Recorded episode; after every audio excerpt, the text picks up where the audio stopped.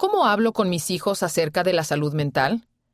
Artículo preparado en consulta con consejeros de servicios para la familia. Cinco maneras de comenzar una conversación. Sentirse incómodo forma parte de la vida. No es nada malo sentirse enojado, triste o preocupado a veces. Esos sentimientos no siempre significan que se haya hecho algo mal. ¿Saben cómo ayudan los médicos si uno se rompe una pierna? También hay personas que pueden ayudarnos a lidiar con pensamientos y sentimientos de malestar. Deberíamos pedir ayuda cuando la necesitemos. Cometer errores forma parte de cómo aprendemos y progresamos aquí en la Tierra. Nadie es perfecto. El Padre Celestial nos ama, incluso cuando nos equivocamos. Él quiere que todos sigamos intentándolo.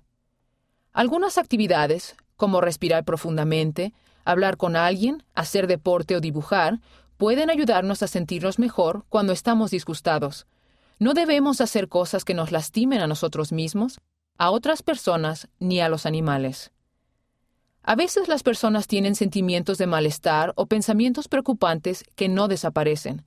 Algunas personas tienen otros problemas relacionados con la forma en que funciona su mente. Eso no es culpa suya. Debemos ser amables y serviciales con todo el mundo y tratarlos como lo haría Jesucristo.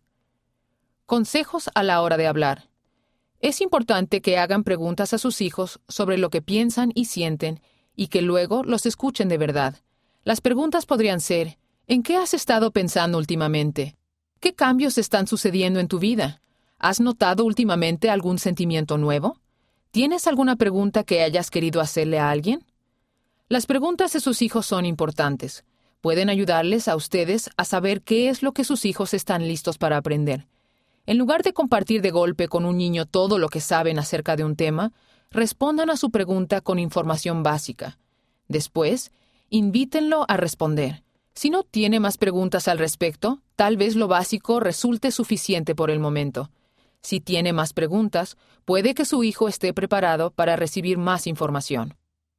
Eviten discutir con su hijo sobre los sentimientos que esté compartiendo, aun cuando esos sentimientos no coincidan con la percepción que ustedes tienen de la situación. A veces, escribir es más fácil que hablar. Si las conversaciones no dan buen resultado, Traten de invitar a su hijo a escribir o dibujar sobre cómo se sienten. Necesito ayuda.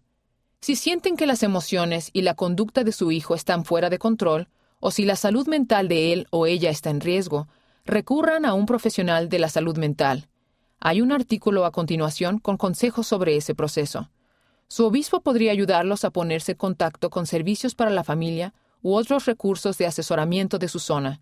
Asimismo, en mentalhealth.churchofjesuschrist.org hay una lista de líneas telefónicas gratuitas para crisis y otros recursos. Los amamos y no están solos.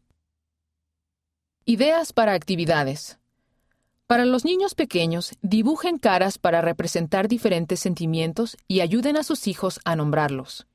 Intercambien ideas con sus hijos para crear una lista de actividades que puedan intentar hacer cuando estén disgustados. Piensen en alguien que esté triste o tenga algún tipo de dificultad. ¿Qué podría hacer su familia para mostrarle amor? Lean y hablen sobre historias de la revista Leona en las que los miembros de la Iglesia hayan afrontado pruebas ejerciendo fe en Dios. Recursos adicionales. Seis maneras de sentirse mejor. Leona, febrero de 2020. ¿Cómo encontrar el especialista en salud mental adecuado? Leona, enero de 2019. Artículo solo en versión digital. Hablar sobre temas difíciles. Leona, marzo de 2015.